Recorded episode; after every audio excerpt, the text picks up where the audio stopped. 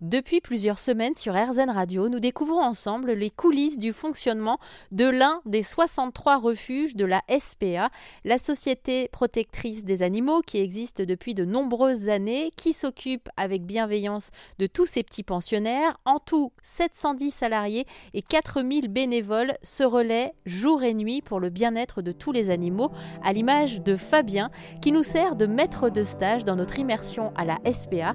Fabien qui nous annonce le programme de l'après-midi. Il est 13h, le refuge va ouvrir au public aujourd'hui, mercredi. Donc déjà, comme tous les jours, après la petite pause déjeuner, eh ben, on va ramasser euh, les crottes de nos chiens dans les box, nettoyer les box pour que les box soient présentables pour le public et agréables pour les chiens. Vérifier que les gamelles d'eau sont bien remplies. Voilà, donc je prends, vous la voyez pas, mais je prends ma superbe pelle à crotte. Non, mais ça fait partie aussi de la, vie du, refuge. C'est-à-dire qu'il faut aussi savoir faire ça. L'entretien du refuge fait partie de la vie du refuge. C'est même l'essentiel, l'entretien des cages des chiens et de leur box. Ça en refuge, c'est physique, ça demande beaucoup d'énergie. Vous dépensez énormément d'énergie, vous vous baissez sans arrêt. Ma responsable m'avait dit euh, avant de m'embaucher, il faut que tu aies conscience de ça parce que tu vas vraiment te faire très mal au dos. Mais on travaille les cuisses, on tâche de trouver des bonnes positions euh, pour se baisser sans se mettre en, danger au niveau du dos. Et euh, voilà, on fait très attention à ça. Donc là, vous faites le, tour un petit peu, c'est l'occasion de, voir si tout le monde va bien. Voilà, on doit vérifier dans nos chenilles que tous les chiens vont bien euh, et le faire deux, trois fois par jour. On fait le tour des gamelles d'eau pour nous assurer que les gamelles d'eau soient bien pleines. On ramasse leur déjection pour que ce soit déjà plus sympa pour le public qui vient nous voir et puis pour eux surtout aussi leur box. Donc, euh, donc voilà, là, on fait le petit tour de 13 heures de mi-journée. Euh, je dois avouer quand même, j'ai une, euh, faire une petite pause, une petite émotion. Parce qu'en fait, depuis plusieurs semaines, on est en train de découvrir la, SPA, on a parlé du fonctionnement et tout. Puis il y a le, le vivre aussi, voir tous ces chiens là qui, pendant que vous étiez dans le box tout à l'heure, qui me regardaient comme ça et je me disais, oh là là. c'est, je pense que c'est normal, je dois pas être la seule. Ah oui, non, c'est tout à fait normal, c'est légitime. Moi, je suis même surpris par des gens qui, la première fois, ne sont pas émus. On a des gens qui traversent les chenilles qui sont en larmes. Euh, je vous vois en larmes, c'est très touchant et je l'ai été également. On l'est inévitablement. Mais euh, c'est vrai que je vais vous citer une phrase importante que j'ai lue dans un roman qui va peut-être vous sensibiliser tous.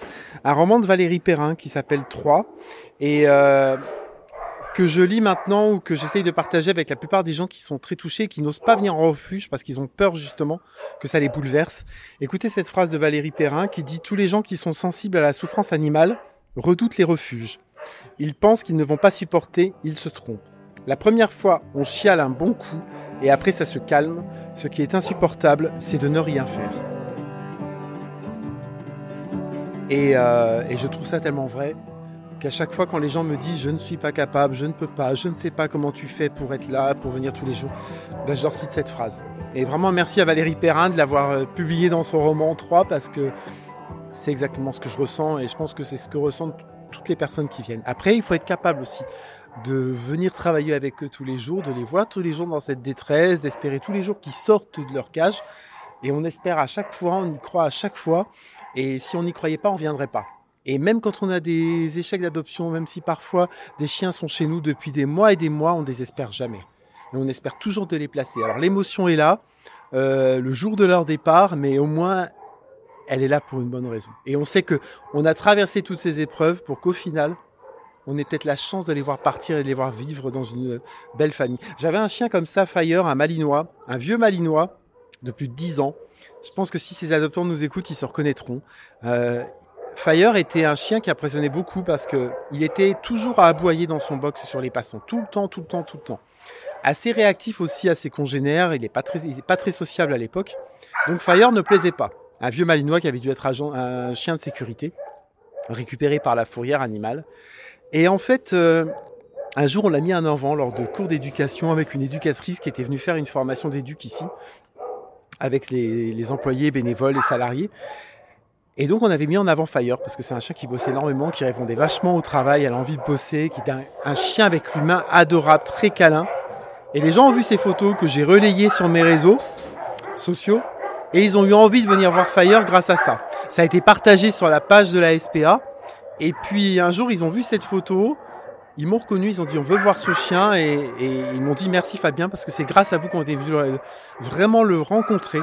Euh, il, n'intéressait vraiment personne. Hein. Ils ont fait une présentation, madame était un peu inquiète au départ et puis doucement, doucement, doucement, elle s'est rassurée. On est allé au parc pour faire une belle balade adoptant et, euh, et Fire est maintenant heureux depuis euh, un an et demi. Je suis même venu le jour de son adoption sur un de mes jours de repos parce que je voulais à tout prix voir l'adoption de Fire. Et je l'ai vu partir dans sa famille. On a toujours des, nouvelles magnifiques. Et ce chien est heureux, il a fait le bonheur de sa famille.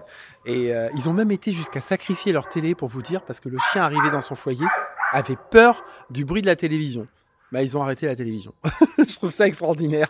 Ça fait partie des choses aussi en tant qu'adoptant qu'on est amené à faire. On va, il y a, l'image qu'on se fait, on fantasme sur le fait euh, d'accueillir un nouveau compagnon dans notre vie, et puis il y a la réalité euh, aussi qui se présente à nous, et c'est faire connaissance avec quelqu'un aussi, adopter un chien, un chat, un animal.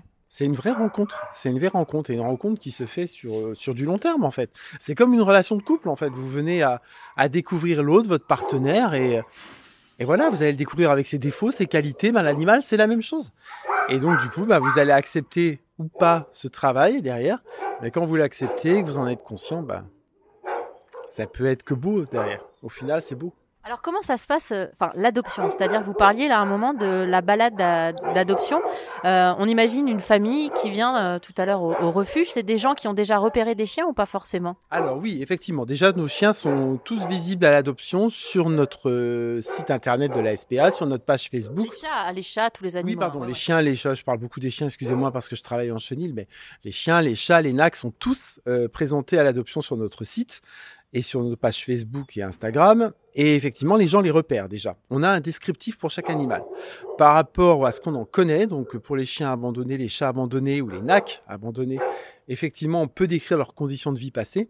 Pour tous ces animaux arrivés de fourrière, on ne sait pas. Donc, on dit clairement qu'on va devoir les découvrir au fur et à mesure de leur, euh, de leur vie chez nous et ensuite que les adoptants les découvriront eux-mêmes chez eux. Et donc les gens viennent pour rencontrer ces animaux, donc ils nous remplissent à l'accueil un petit formulaire où on prend des renseignements sur leur vie, sur leur foyer. Euh, on demande à ce que tous les membres du foyer soient présents pour une adoption, c'est très important.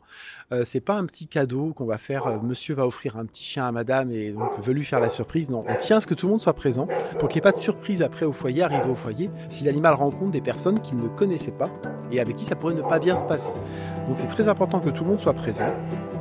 Et pour en savoir davantage sur tous les pensionnaires de la SPA, ou alors si vous avez envie d'aider à l'image de Fabien que vous venez d'entendre, n'hésitez pas à faire un tour sur erzen.fr. Je vous laisse toutes les informations.